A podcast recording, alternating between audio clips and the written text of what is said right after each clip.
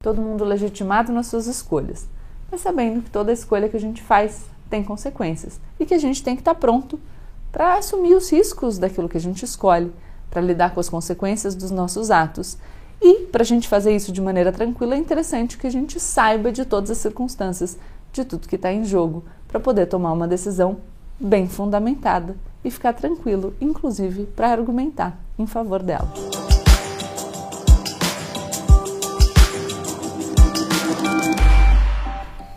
Olá, pessoal! Como eu sempre digo, a partir de agora, menos emoção, ó, menos emoção, que eu sei que esse assunto mexe. Menos emoção e mais razão, tá? Deixa seu like, se inscreve no canal e compartilha o vídeo com seus amigos.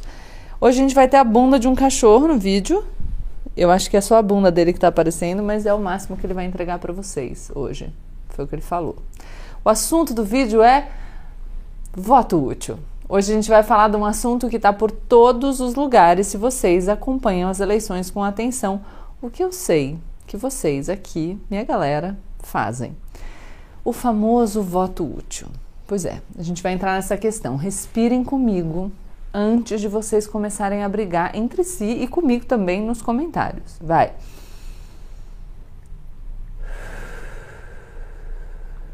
Repete três vezes. Depois você dá o play. Vocês devem estar vendo um duplo movimento por parte da campanha do ex-presidente Lula. Primeiro, um pedido aberto ao voto útil, a que todo mundo que pensa em votar nele no segundo turno adiante o voto e vote nele já no primeiro turno. E, em segundo lugar, um pedido para que as pessoas não se abstenham, que elas não deixem de votar. O que está acontecendo? As pesquisas eleitorais estão bem estáveis há meses. O Bolsonaro deu uma subida há algumas semanas, mas estagnou. Todo aquele show do 7 de setembro não melhorou em nada a situação dele. Toda vez que ele tenta usar a sua posição de chefe de Estado para fazer propaganda política, o que ele tenta, aliás, o tempo inteiro, a justiça o impede, impede que ele use esses eventos nas propagandas eleitorais, porque ele não pode se aproveitar da cadeira que ele senta como presidente da República, né, do cargo dele, para fazer propaganda para ele. Não faz nenhum sentido, senão seria uma vantagem dele em relação aos outros candidatos. E esse desequilíbrio não pode ser tutelado. Tem um pé. Aconteceu com a manifestação do 7 de setembro, com o enterro da Rainha Elizabeth II na Inglaterra e com o discurso dele de abertura na Assembleia das Nações Unidas. O auxílio emergencial não salvou o Bolsonaro, as palhaçadas dele também não então foi isso. Bolsonaro chegou às vésperas do primeiro turno em segundo lugar, bem longe do primeiro e sem ter muito o que fazer. Bom, do lado do Lula, a situação está assim. Na quinta-feira passada, saiu a última pesquisa Datafolha que mostrou que ele tem, sim, chances de vencer a eleição ainda no primeiro turno. Ah, Gabriela, mas não, vai ter segundo turno. Calma. Falei, saiu a pesquisa do Datafolha que diz que ele tem chance um minutinho. As intenções de voto no ex-presidente Lula foram a 47%, no limiar da margem de erro de dois pontos, e chegaram a 50% dos votos válidos, descontados os brancos e nulos, que a gente já explicou aqui no canal como funciona. Vou deixar o link do vídeo aqui. Bolsonaro permaneceu com os 33% que já tinha antes. Ciro foi de 8% para 7% e Simone Tebet manteve os seus 5%. Todos os outros candidatos não chegam a um ponto percentual. Quem acompanhou o conteúdo aqui sobre os votos brancos e nulos sabe então que para uma pessoa ganhar no primeiro turno, ela precisa de mais de 50% dos votos válidos, dos votos efetivamente dados a alguém tirando do jarro todas as pessoas que não vota, votaram em ninguém por qualquer motivo, as pessoas que se abstiveram, os brancos e os nulos, o candidato precisa ter 50% mais um de votos. E Lula parece estar ali na fronteira dessa possibilidade. A campanha do Lula, há algumas semanas, estava relutante em pedir esse voto útil abertamente. E isso porque essa pode ser uma estratégia perigosa. Tem gente que se chateia com uma pessoa dizendo que ela precisa fazer tal coisa quando ela não quer fazer isso. E eu entendo esse raciocínio, é tipo, ou oh, para de me dizer o que eu tenho que fazer, eu quero votar no meu candidato, em quem eu acredito. O voto é uma coisa pessoal, sua, para ser usado por você individualmente, seguindo a sua consciência, e ninguém tem o direito de te dizer, de te pressionar a fazer alguma coisa com ele. Eu concordo com esse raciocínio. Mas de umas semanas para cá, a estratégia da campanha do Lula mudou e ele passou a fazer esse apelo pelo voto útil, ele e os outros porta-vozes da campanha. É por isso que você pode ter ouvido por aí que votar na Simone ou no Ciro no primeiro turno é, na verdade, ajudar o Bolsonaro. É dar mais tempo para o Bolsonaro fazer algum absurdo. É dar a oportunidade dele vencer ao abrir a possibilidade de um segundo turno. Com um segundo turno, o Bolsonaro tem mais tempo de propaganda, mais tempo de espalhar fake news e mais tempo para um imponderável acontecer. O segundo turno é dar mais vida à campanha do Jair. Ao mesmo tempo, existe um outro raciocínio que nós também já adiantamos por aqui no canal. Todo mundo sabe que o Bolsonaro vai fazer um show para aceitar o resultado das eleições. E todo mundo sabe porque ele falou, né? Ele provavelmente vai alegar que houve algum tipo de fraude. Ele andou dizendo para os seus apoiadores esses dias que se ele não ganhar no primeiro turno, vai ser indício de fraude. E a gente sabe também que tem uma parcela da população brasileira que está topando acreditar em tudo que o Bolsonaro diz. A gente sabe que o Bolsonaro não tem medo do ridículo nem da contradição.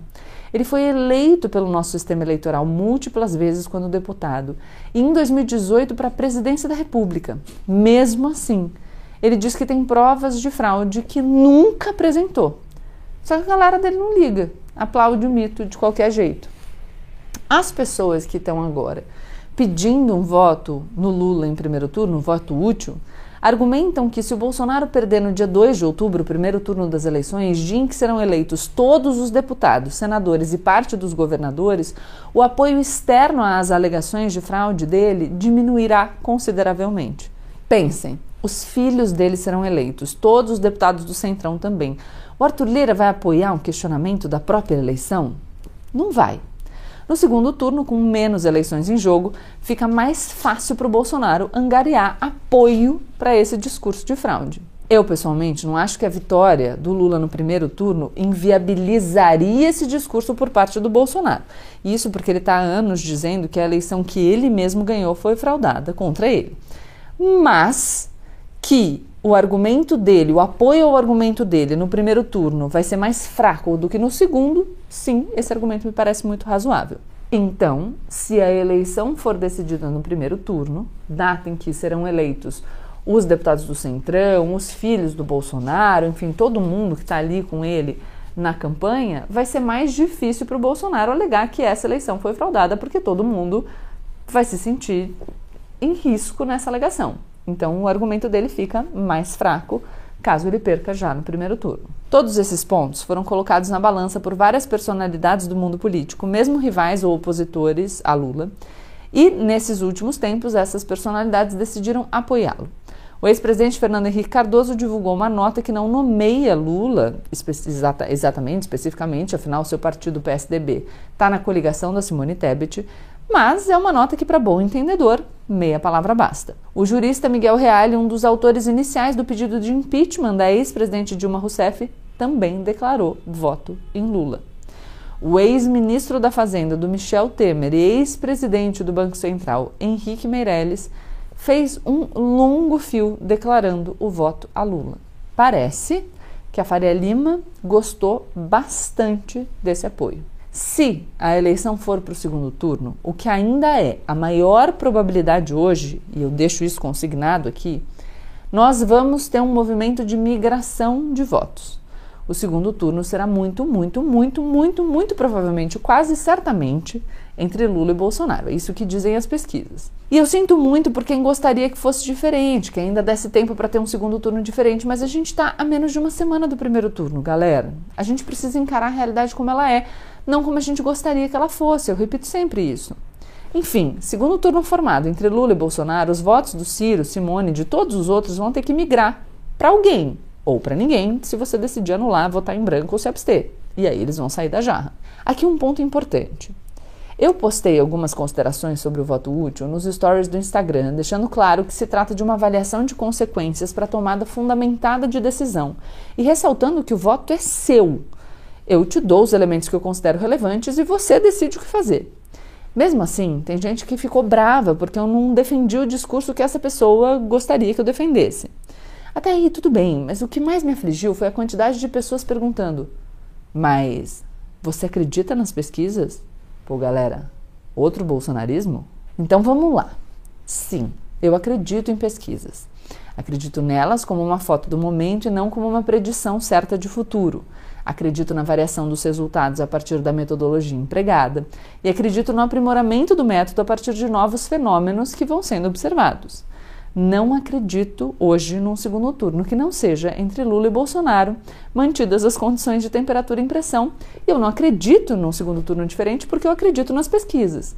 Não dá para acreditar em pesquisa só quando elas dizem o que a gente quer, porque aí é oportunismo. A maioria das pessoas que me escreveu duvidando das pesquisas se identificou como eleitora do Ciro. O Ciro mesmo defendeu o voto útil nele em 2018, pessoal. Ele se dizia, a partir das pesquisas, o único candidato apto a vencer o Bolsonaro. Então, quer dizer, ou acredita ou não acredita.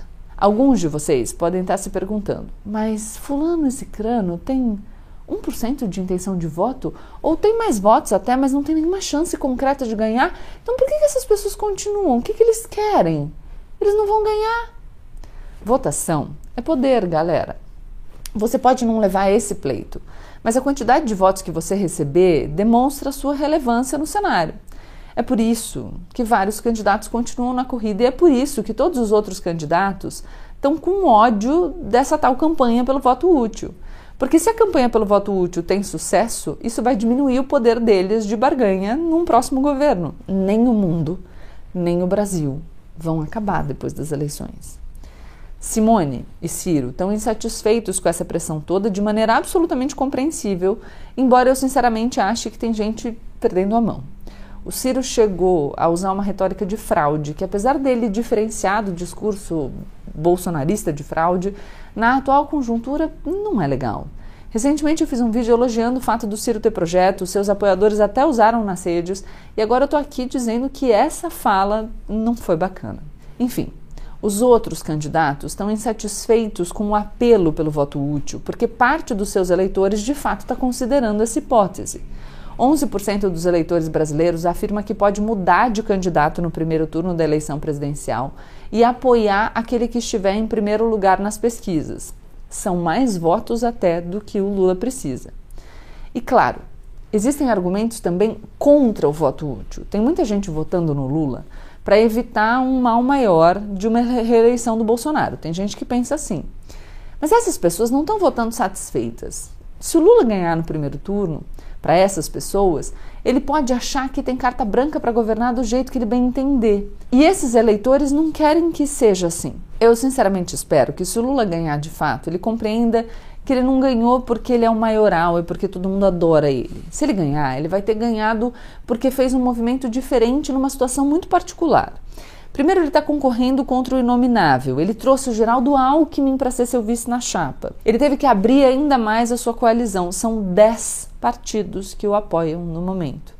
Pessoas do porte de Marina Silva, que passou anos longe do PT, seu antigo partido, também porque foi atacada na campanha de 2014 por seus antigos correligionários, agora estão lá, manifestando apoio ao Lula pessoas como Henrique Meirelles ou Cristóvão Buarque. Vocês podem ter visto essa foto de antigos candidatos à presidência declarando voto ao Lula. Essa não é uma chapa apenas do PT e não vai poder ser um governo apenas do PT ou corre o risco de desagradar muita gente logo nos primeiros meses de um possível mandato. Com voto útil ou sem, muita gente vai ter votado no Lula contra gosto, seja porque não gosta tanto das ideias dele, seja porque tem grandes reservas sobre os casos de corrupção descobertos durante as gestões petistas na presidência da República, ou então porque não queria uma volta ao passado. Ai, Gabriela, mas eu amo o Lula. Então essa fala não é para você. O fato é, tem gente votando nele porque quer e tá votando feliz. Mas tem gente que está votando nele a contragosto de nariz tapado, só porque acha que ele é menos pior que o Bolsonaro. Gente que tem as reservas que eu descrevi, mas pensa que para construir uma alternativa, tanto ao Lula quanto ao Bolsonaro, a gente precisa manter a nossa democracia. Ameaçada dia sim, outro também, por só um deles. Aí vocês podem me dizer, mas Gabi, o Lula se esquivou de criticar o Ortega na Nicarágua. Ruim, né? Também acho. Eu pontuei isso aqui no canal. Mas se ambos, Bolsonaro e Lula, fazem concessões a regimes autoritários alinhados ao seu espectro político, só um deles faz apelos por uma ditadura aqui no Brasil. ia ser o Bolsonaro. Mais do que isso, o Lula foi preso durante um governo do PT. A Dilma sofreu impeachment e, mesmo gritando que foi golpe, pacificamente entregou a faixa ao Michel Temer. Já o Bolsonaro ameaça não respeitar o resultado das eleições. Então tem gente que detesta o Lula, mas porque quer construir algo diferente desse Lula versus Bolsonaro, uma terceira opção, acha que ele é o menos pior, porque ele é a aposta democrática do agora. É importante, portanto, que o Lula caminhe e governe, caso seja eleito, com essa consciência. Senão, novamente, a gente vai correr o risco de nos dividir mais, de permanecer divididos. O Bolsonaro pode até perder a eleição, mas o sentimento que ele despertou não vai embora. A gente vai precisar de união para combatê-lo nos próximos anos. O bolsonarismo vai persistir enquanto força política. Mesmo se o Jair se aposentar, o que eu duvido que aconteça, afinal o Trump perdeu e está aí tentando se viabilizar para ser o candidato do Partido Republicano nas próximas eleições presidenciais nos Estados Unidos. Fora que ele tem três filhos prontos para levantar a bandeira do pai. Se o Lula for eleito, ele vai ter uma tarefa enorme pela frente. Não apenas os desafios de presidir um país em crise econômica, se recuperando de uma pandemia que levou centenas de milhares de vidas em um ambiente internacional super complicado. Mas ele vai ter também a tarefa de começar a consertar o que foi quebrado no nosso país a ponto do Jair Bolsonaro chegar à presidência da República. Eu não acho que ele consiga fazer isso sozinho. A sociedade brasileira está profundamente dividida, machucada. As pessoas eleitas como nossas representantes vão ter que fazer a parte delas para não piorar esse problema. As nossas questões não serão resolvidas em 1 de janeiro. Vai ser um trabalho de anos, mas que precisa ser começado. E se o Lula vencer, vai ter que ser começado por ele. O que eu reitero para vocês aqui no canal é que o meu compromisso é com a autonomia. Eu não vou dizer para ninguém aqui votar de maneira X ou Y, como sempre. O voto é seu para usá-lo como a sua consciência mandar. Aqui no canal, a gente acredita em autonomia e também em responsabilidade. De posse dessa autonomia, entendendo com responsabilidade as consequências da sua escolha, votem. Se você já está decidido a votar no Lula no segundo turno, se essa não é uma dúvida para você e você não gostaria de prolongar esse pleito presidencial, a decisão estratégica é sim adiantar o seu voto para o dia 2 de outubro. Se você vai votar no Lula no segundo turno, mas acredita que precisa pontuar o seu apoio ao projeto de outra pessoa no primeiro turno, o fato é que seu voto está contribuindo para a existência de um segundo turno. Você pode considerar esse segundo turno como uma coisa boa. É um espaço para novas concessões serem feitas. Talvez o seu candidato consiga que parte do seu projeto seja incorporado, por exemplo, se demonstrar força suficiente com votos. Talvez o grupo político que você prefere consiga negociar mais espaço no novo governo. E talvez, com mais um mês de eleição, Bolsonaro tenha mais tempo para armar alguma nova confusão. É um risco. Você sabe que ele existe. Se você tiver em paz com isso, faça o seu voto com tranquilidade. É isso. Consciente dos riscos e dos possíveis benefícios, Decida aquilo que vai te deixar em paz com a sua consciência. O voto é seu. Por fim, mais uma coisa que surgiu muito nos meus stories. Gabi, por que, que os famosos idolatram tanto Lula? Muita gente dizia assim: ah, eu vou votar nele nessa circunstância, mas eu não entendo essa idolatria. Galera, vocês já devem ter notado que eu não entendo porque qualquer pessoa idolatra qualquer político. Quer dizer, Entendeu até entendo, e por isso eu argumento da forma que me parece mais estratégica contra essa mentalidade. Famosos são pessoas. Alguns, como algumas pessoas, idolatram políticos, mas não é todo mundo. Muita gente, inclusive, explicitou não ser petista, nem gostar tanto do Lula, mas está adotando um comportamento que no momento lhe parece mais estratégico. Juízos individuais. A gente pode se preocupar menos com eles. Então, em vez de olhar para essa galera que te incomoda, olha para o seu. Reflete sobre o que está em jogo e vai tranquilo para a urna fazer o seu papel, ok? Todo mundo legitimado nas suas escolhas, mas sabendo que toda escolha que a gente faz tem consequências e que a gente tem que estar tá pronto para assumir os riscos daquilo que a gente escolhe, para lidar com as consequências dos nossos atos. E para a gente fazer isso de maneira tranquila, é interessante que a gente saiba de todas as circunstâncias, de tudo que está em jogo, para poder tomar uma decisão bem fundamentada e ficar tranquilo, inclusive para argumentar em favor dela. Um beijo para vocês. A eleição está chegando. Compareçam, votem. Se vocês tiverem dúvidas sobre as eleições, a gente fez um guia aqui sobre a escolha dos candidatos, porque a gente não vai escolher só o presidente da República. E é isso. Tá chegando a hora, galera. Deixa seu like, se inscreve no canal e compartilha o vídeo com seus amigos. Tchau, tchau.